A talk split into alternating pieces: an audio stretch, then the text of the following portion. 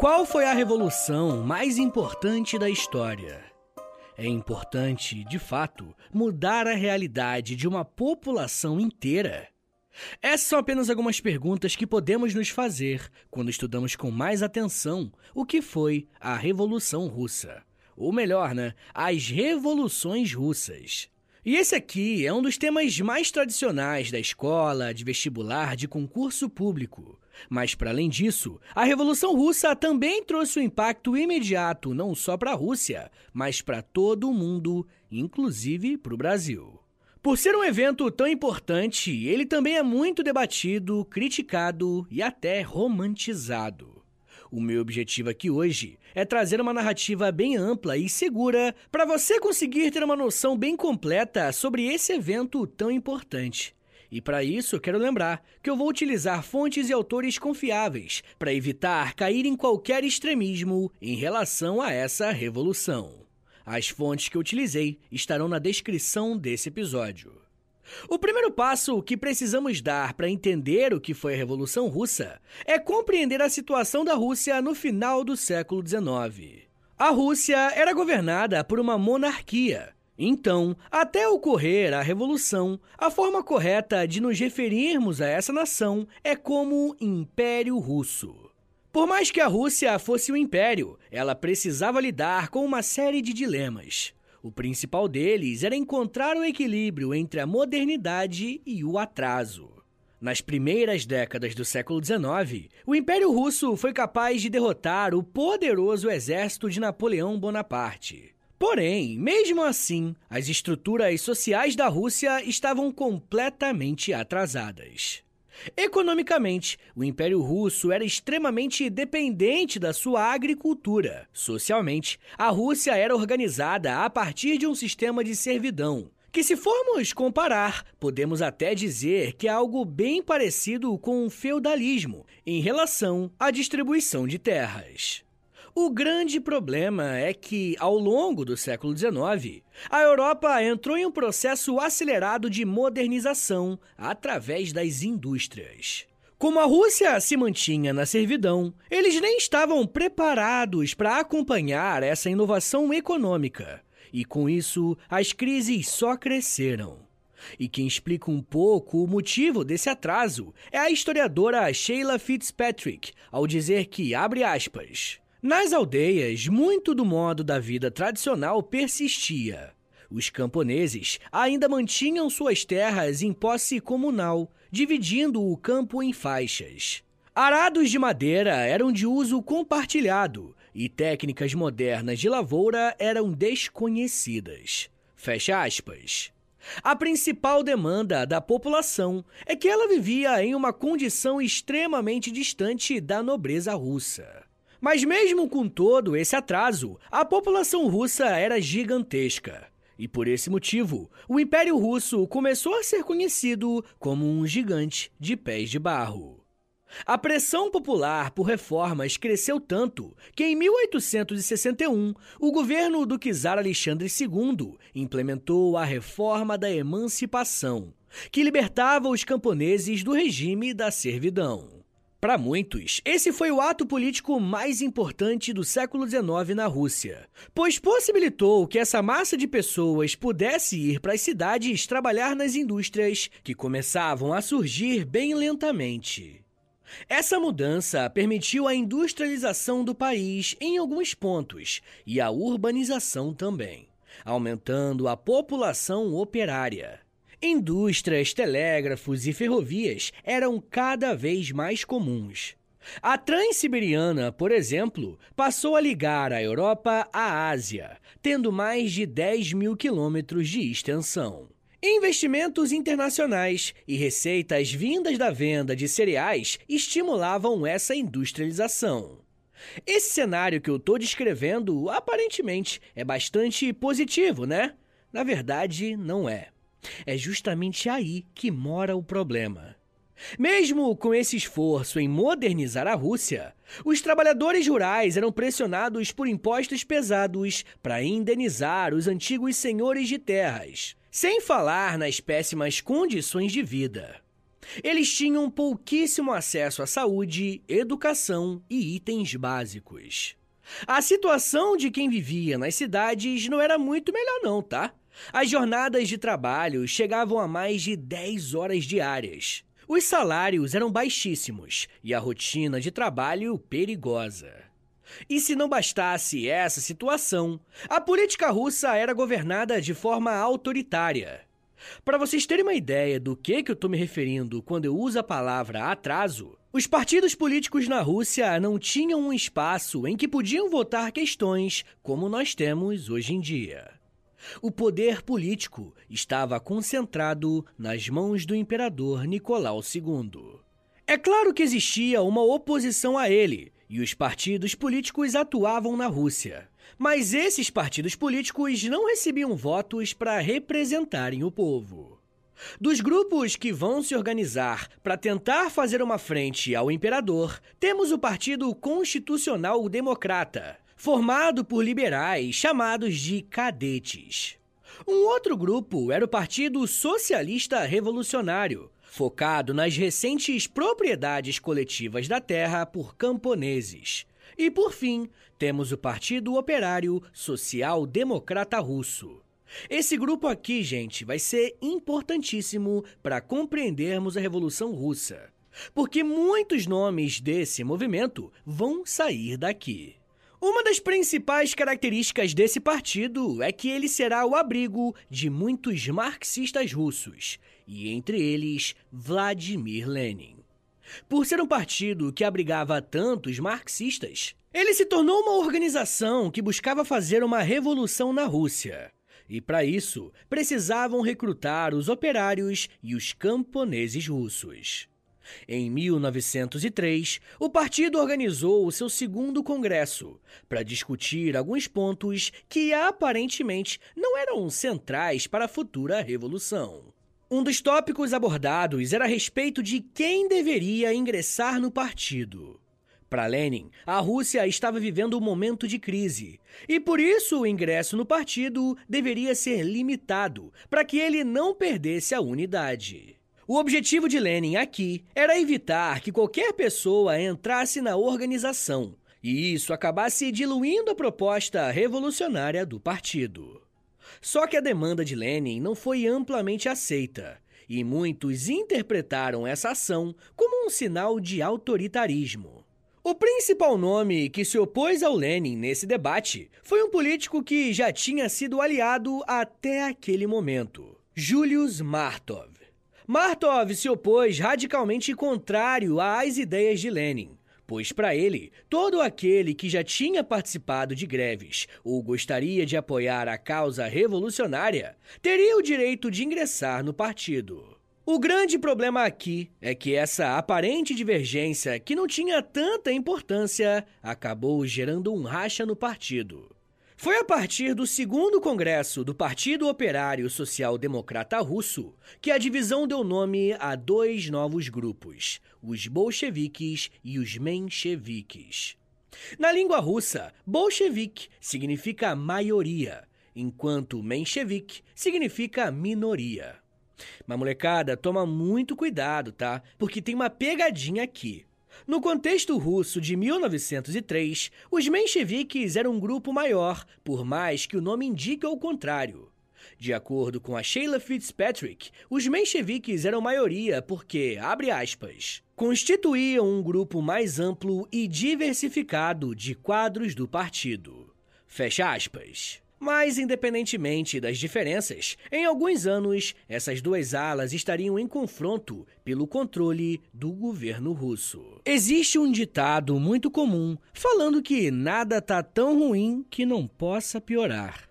Infelizmente, o governo russo vai colocar essas crenças à prova algumas vezes. A primeira vez que isso aconteceu foi nos primeiros anos do século XX, quando o Império Russo vai entrar em guerra com o Japão. Em 1904, os dois países disputaram a região da Manchúria na China e algumas posses na Coreia. Por mais que o Império Russo estivesse passando por esses problemas que eu comentei com vocês, a expectativa era bem grande para derrotar o Japão. Um dos fatores que mais davam essa confiança aos russos era a diferença no tamanho de cada país.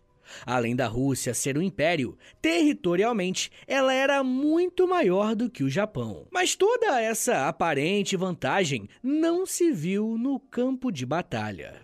A chamada Guerra Russo-Japonesa durou pouco mais de um ano e foi marcada pela vitória avassaladora do Japão.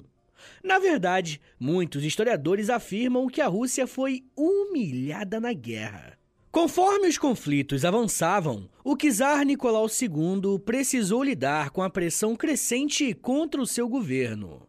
Ocorreram muitas greves nas cidades, mas até entre os combatentes que estavam lutando contra os japoneses. Um dos eventos mais emblemáticos para a história da Rússia vai acontecer como consequência dessa guerra. Revoltados com a situação do país e com a insistência do czar em manter uma guerra que só estava trazendo mais danos para a Rússia, milhares de pessoas foram para as ruas e colocaram para fora a sua indignação. O clímax das revoltas ocorreu no dia 22 de janeiro de 1905, quando milhares de russos foram protestar de forma pacífica contra o governo e foram recebidos com muita violência.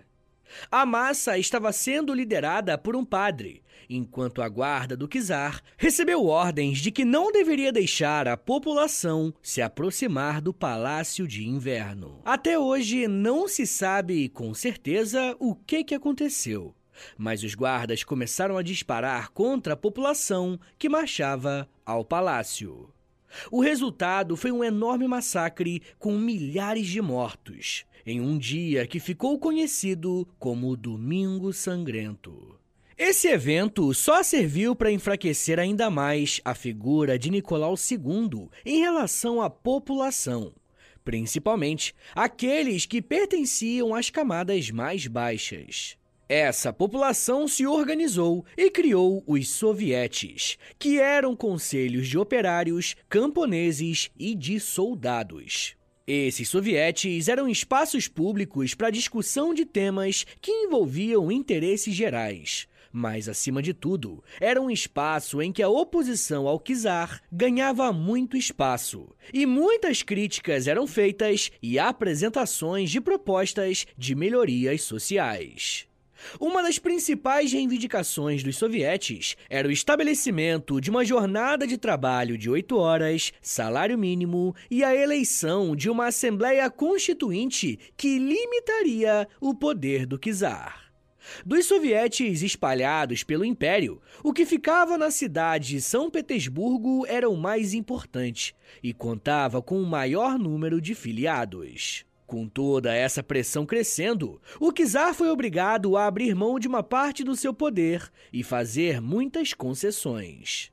E é claro que ele fez isso a contragosto, mas para a população isso pouco importava. O importante é que o czar realizou algumas reformas no campo político, se comprometendo a permitir mais liberdades civis e até convocou a abertura de um parlamento, que passou a ser chamado de Duma. A Duma foi criada em 1906 e, com ela, a primeira constituição da história da Rússia. Dessa forma, o Império Russo foi o último país europeu a deixar de ser absolutista. Essas medidas iniciais conseguiram conter a fúria da população, e essa abertura política ficou conhecida como a Revolução de 1905.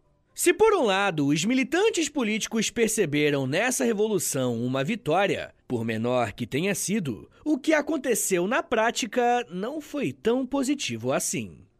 Mesmo com a existência da Duma, o czar Nicolau II continuou governando de forma autoritária e algumas vezes até fechou as atividades da Duma por alguns períodos. Por isso, é possível afirmar que a década seguinte à Revolução de 1905 ficou marcada pela continuidade do autoritarismo político e das más condições de vida da população russa. Os poderes da Duma eram limitados, a repressão aos opositores manteve-se intensa e a pobreza generalizada. Se uma das causas para a Revolução de 1905 foi a revolta da população após a derrota na guerra contra o Japão, o que vai motivar mais uma série de levantes será uma nova guerra que a Rússia irá participar. Mas dessa vez não é uma guerra só entre dois países. Eu tô falando da Primeira Guerra Mundial. O que muita gente sabe é que o estopim para essa guerra foi o assassinato do arquiduque Francisco Ferdinando, em 1914. Mas o que menos pessoas sabem é que a Rússia teve um papel central no início dessa guerra, pois foi uma das primeiras nações a declarar guerra aos inimigos por conta de alianças firmadas. O czar Nicolau II tinha o objetivo de recuperar o seu prestígio e por isso investiu pesado na guerra. A Rússia lutou ao lado do Reino Unido e da França. Mas o que o czar não contava é que, ao tentar melhorar o seu status no trono russo, ele acabou o perdendo. Pois é. Eu já quero falar um pouco mais sobre isso e sobre como que a Primeira Guerra acabou motivando as revoluções na Rússia. E claro, de que forma que esse movimento se transformou em um dos mais importantes do século XX. Mas me dá um minutinho aí, tá, gente? Que daqui a pouco a gente volta e eu falo um pouco mais sobre organização, fome, terras, guerra civil e legado. Segura aí, que é um minutinho só.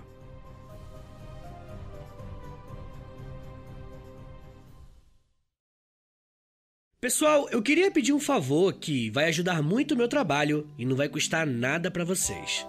O História em Meia Hora é um podcast exclusivo Spotify. E para essa parceria continuar sendo frutífera, os números são importantes. Por isso eu queria te pedir para clicar em três coisinhas aí no seu Spotify. Primeiro, nas estrelinhas. Dá cinco estrelinhas aí pra gente na avaliação, por favor, porque a avaliação é o que mais ajuda o podcast a chegar em outras pessoas. Segundo, já aproveita e clica em seguir. E se você quiser receber no seu celular um aviso de quando tem episódio novo, clica também no sininho. Mas claro, só se você quiser. Obrigado de coração pela ajuda e continue com o episódio.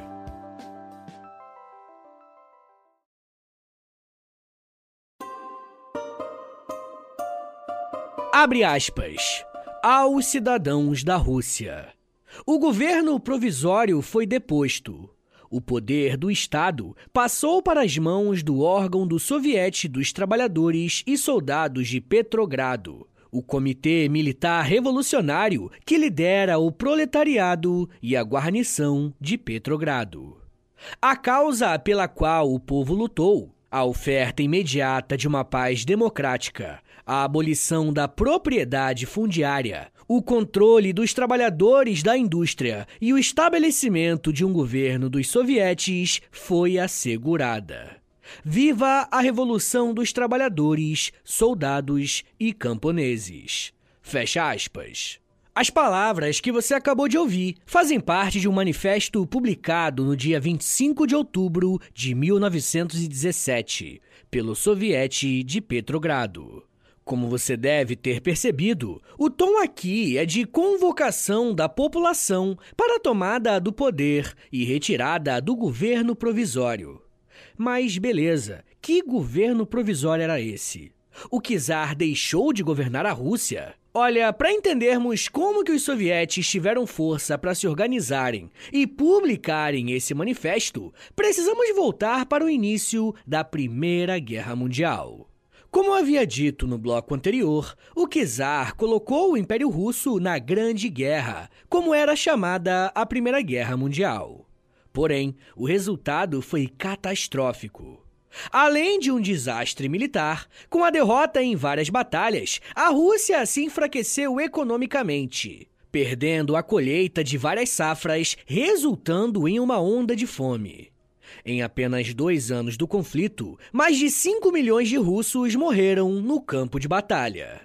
O desespero foi tão grande que, em setembro de 1915, o próprio czar assumiu a liderança das tropas, porque acreditava que os seus generais eram incompetentes. Olha que doideira.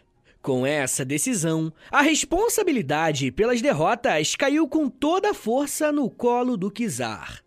Depois de um período de intensa instabilidade política, a população voltou às ruas com força em 1917.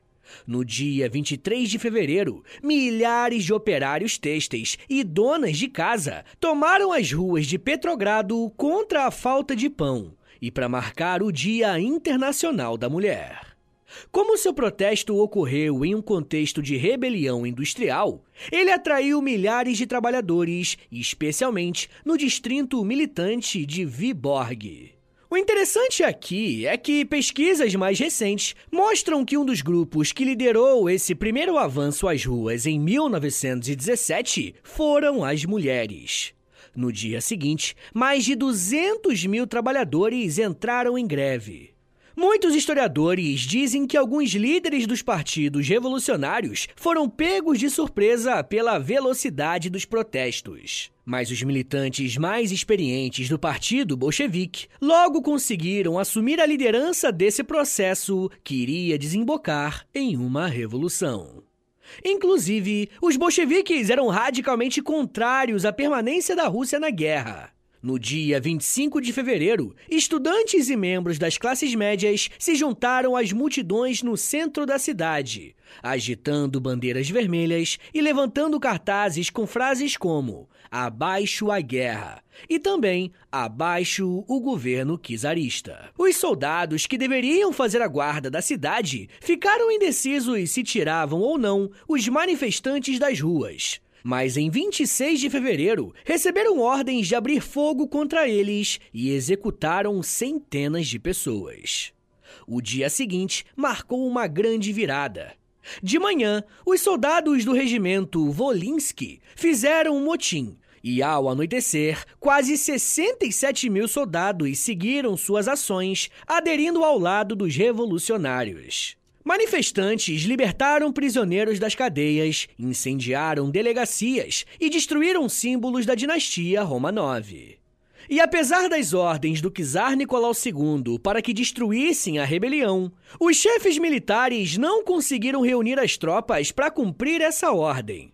E no dia 27 de fevereiro, fábricas e unidades militares foram chamadas para formar um soviete que servisse de órgão diretor para a revolução uma espécie de centro de operações, tá ligado? A formação foi concluída. E em uma semana, 1.200 representantes foram eleitos para o Soviete de Petrogrado. Ainda em 27 de fevereiro, o gabinete político do czar renunciou, depois de propor o estabelecimento de uma ditadura militar diante da situação política do país. Os políticos liberais da Duma, que até então não tinham integrado as manifestações contra o governo, formaram um comitê temporário para restaurar a ordem e consolidar uma monarquia constitucional. Eles pretendiam convencer o alto comando militar de que a abdicação de Nicolau II em favor do filho Alexei era o único modo de assegurar a continuidade da Rússia na guerra e a própria sobrevivência da monarquia Romanov. Os generais russos toparam a proposta dos políticos liberais, e sem esse apoio militar, Nicolau II abdicou do trono em favor do seu irmão, o grão-duque Miguel.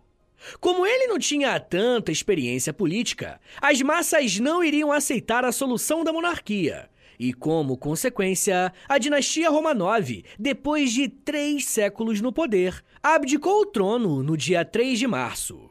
E esse movimento, que resultou na Guerra da Monarquia, geralmente é conhecido como a Revolução de Fevereiro de 1917. Essa era a primeira das revoluções russas. Após a queda do czar, a Rússia foi governada por um poder duplo. A Duma organizou o governo provisório de caráter liberal, com a presidência de Georgy Livov e a participação do socialista Alexander Kerensky. Além do governo provisório, o soviete de Petrogrado também atuou na Rússia, mas agora como uma espécie de oposição legalizada. O objetivo do governo provisório era pacificar o país internamente e reduzir o calor das reivindicações nas ruas. Porém, esse governo não conseguiu estabilizar a situação russa. A manutenção do país na Primeira Guerra, a não realização de reforma agrária, crises de fome e atrasos na eleição de uma Assembleia Constituinte, que inclusive só foi realizada em 1918, mantiveram a população insatisfeita. Principalmente a manutenção na Primeira Guerra. A população russa defendia que aquele conflito não era deles. Com a insatisfação crescente, existiram algumas tentativas de aplicar um golpe ao governo provisório, que precisava reagir.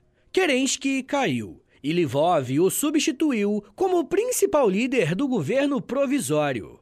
Por outro lado, os bolcheviques ganharam muita força nesse cenário instável. Como o governo provisório liberal não estava conseguindo lidar com a crise no país, a proposta revolucionária socialista se mostrou bem mais possível de cumprir o que prometia. Os bolcheviques deixavam claro que, se chegassem ao poder, sairiam da guerra imediatamente. E isso fazia o povo russo apoiá-los cada vez mais. E vai ser nesse contexto que o nome de Lenin volta à cena política. Nesse período, ele lança um texto chamado Teses de Abril, um texto em formato de manifesto, exigindo algumas mudanças drásticas para o país, ao mesmo tempo que indicava como o partido que ele fazia parte deveria atuar. As teses de Abril defendiam a saída imediata da Primeira Guerra Mundial, defendia a reforma agrária e medidas práticas que aliviassem o problema da fome na Rússia. O trabalho de Lenin nesse período era resumido através do lema paz, terra e pão. Com esse fortalecimento revolucionário, principalmente no soviete de Petrogrado, os bolcheviques iniciaram uma ofensiva de sucesso contra o governo provisório em outubro de 1917. Rapidamente, estações telegráficas, ferrovias e usinas de energia estavam nas mãos dos bolcheviques e os navios de guerra foram apontados contra o Palácio de Inverno, sede do governo liderado por Kerensky. O líder do governo provisório não tinha apoio político suficiente para bancar o confronto contra os bolcheviques. E por isso fugiu para a França e depois para os Estados Unidos. Sem o governo de Kerensky, um comitê de sovietes criou um Conselho de Comissários do Povo, sob a liderança de Vladimir Lenin. Assim, os bolcheviques assumiram o poder na Rússia com um projeto socialista, sob um movimento chamado de Revolução de Outubro ou Revolução Vermelha. Acontecia a Segunda Revolução Russa. Ao assumir a liderança na Rússia, Lenin e os bolcheviques tomaram medidas para diminuírem os problemas russos. As terras de grandes proprietários e terras da igreja foram nacionalizadas, além de bancos, minas e fábricas. A dívida que parte da população tinha com o governo foi perdoada. O objetivo dessas ações era ganhar apoio dos camponeses ao redistribuir as terras e estabilizar a produção. O controle industrial foi dado aos operários e as jornadas de trabalho foram fixadas em oito horas diárias. Em 1918, os bolcheviques realizaram as eleições para a Assembleia Constituinte e declararam paz com os alemães por meio do Tratado de Brest-Litovsk, colocando um fim à participação da Rússia na Primeira Guerra Mundial. A Revolução Russa teve um lado que foi voltado a melhorar a condição dos trabalhadores russos. Porém, a oposição aos revolucionários foi perseguida politicamente. Por exemplo, a Assembleia Constituinte foi fechada pelo Exército Vermelho, uma organização militar ligada ao Partido Bolchevique. Ainda falando sobre repressão política, os revolucionários criaram a Tcheca, uma polícia política focada em perseguir aqueles que eram considerados antirrevolucionários. Como resposta a essa revolução, os mencheviques iniciaram um confronto com os bolcheviques, resultando em uma sangrenta guerra civil. Um dos lados dessa guerra era composto pelo Exército Branco, formado pelos monarquistas, liberais e mencheviques, com o apoio dos Estados Unidos, França, Reino Unido e Japão. Esses países tinham medo que a Revolução Bolchevique acabasse se espalhando pelo mundo. Do outro, as forças bolcheviques lutavam no Exército Vermelho. A Guerra Civil matou entre 5 e 9 milhões de pessoas na Rússia. E um dos eventos mais importantes foi a execução de toda a família Romanov, em julho de 1918. Durante a guerra, o governo revolucionário impôs o chamado comunismo de guerra. Nessa medida econômica, todas as indústrias foram nacionalizadas, greves foram proibidas e a produção agrícola passou a ser confiscada. Além disso, ferrovias passaram ao controle militar e o Estado passou a controlar o comércio exterior. O principal objetivo dessa medida era garantir a distribuição de alimentos, armas e recursos para as cidades e tropas bolcheviques durante a Guerra Civil. A Guerra Civil terminou em 1922, com a vitória bolchevique e do Exército Vermelho.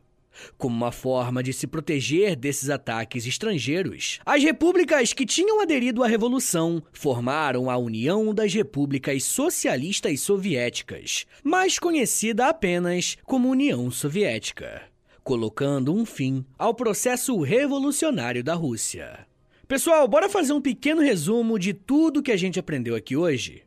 Olha, se quisermos fazer um resumo do que foram as revoluções russas, estamos falando de um processo que começou como uma resposta a uma condição péssima que os russos viviam. Em um cenário em que a monarquia russa não governava visando o benefício da população, quando o czar colocou o país em algumas guerras, a população reagiu. O primeiro levante aconteceu em 1905, após a guerra entre a Rússia e o Japão, e a resposta violenta do governo que resultou no Domingo Sangrento. Um outro conflito que resultou em uma revolta popular foi a Primeira Guerra Mundial. Internamente, a Rússia vivia uma situação delicada, porque a população passava por ondas de fome, enquanto o czar obrigava o alistamento para uma guerra que envolvia outras nações. Nesse cenário, os revolucionários bolcheviques ganharam força e conseguiram organizar revoltas populares contra o governo. A pressão em fevereiro de 1918 foi tão grande que o czar Nicolau II abdicou o trono, deixando o império com um governo provisório. Como esse governo não conseguiu conter a crise, principalmente por se negar a sair da Primeira Guerra Mundial, os bolcheviques tomaram o poder em outubro de 1918 e nacionalizaram a economia. Como reação, os adversários dos bolcheviques iniciaram uma guerra civil, que só terminou em 1922. As revoluções russas terminaram com a criação da União Soviética ainda em 1922. E o que aconteceu na Rússia em 1917 influenciou diversos outros movimentos populares pelo mundo, inclusive aqui no Brasil, onde uma onda de greves e revoltas começou no mesmo ano em que essa revolução aconteceu. Mas isso já é um papo para uma outra meia hora.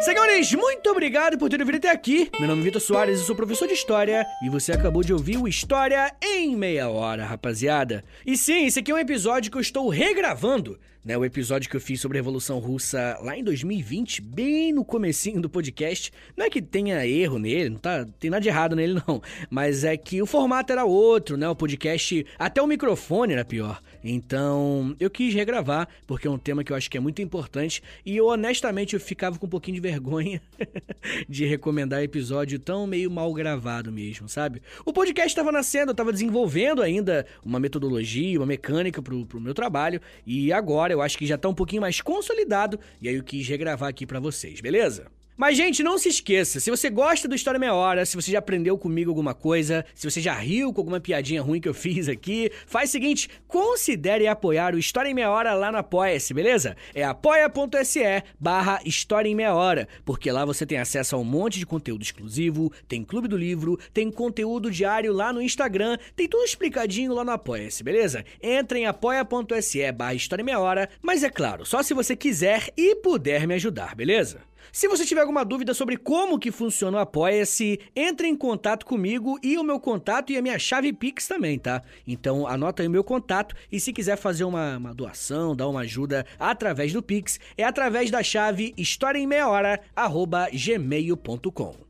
Pessoal, lembrando que o História em Meia Hora tem a parceria com a Loja, tá bom? L-O-L-J-A, Loja, é assim que se escreve, beleza? Entra no site deles, é loja.com.br, e aí lá você digita na busca História em Meia Hora, porque você vai conhecer a nossa lojinha. Tem moletom, tem raglan, tem camiseta, tem um montão de produto legal e tudo de, de, de história, tá ligado? Meio engraçadinho, tem uma pegada de humor também, mas tudo com pegada de história, tá bom? Então se você quiser ficar gatão e gatona, e além do mais ajudar o meu trabalho, entra na loja.com.br. Rapaziada, uma outra coisa que eu vou pedir para vocês, mas isso aqui não custa nada, é zero reais. É o seguinte, entra aí, por favor, no perfil do História Meia Hora no Spotify, clica nas cinco estrelinhas na avaliação, depois clica em seguir e por último clica no sininho, tá bom? Porque o sininho envia uma notificação pro seu celular avisando quando tem episódio novo. Também quero passar aqui para convidá-los a ouvir os outros podcasts em meia hora, rapaziada. Tem segunda, terça, quarta, quinta, sexta e sábado episódios educativos do projeto Educação em Meia Hora. Toda segunda tem Geografia em Meia Hora, toda terça tem Português em Meia Hora, toda quarta-feira é o História em Meia Hora que você já conhece, quinta-feira tem o Inglês em Meia Hora, sexta tem Biologia em Meia Hora, sábado tem Astronomia em Meia Hora e também tem no mesmo sábado outro História em meia hora. Então anota aí na sua rotina, já segue todo mundo no Spotify, beleza? Porque você vai ter todo dia, meia horinha, uma pílula de conhecimento para te acompanhar na sua rotina, tá bom? Então é isso, gente. Me siga nas redes sociais, é arroba no Twitter, no Instagram e no TikTok. Eu tô sempre no TikTok fazendo videozinho lá também educativo, beleza? É isso, gente. Muito obrigado. Um beijo. Até semana que vem. E valeu!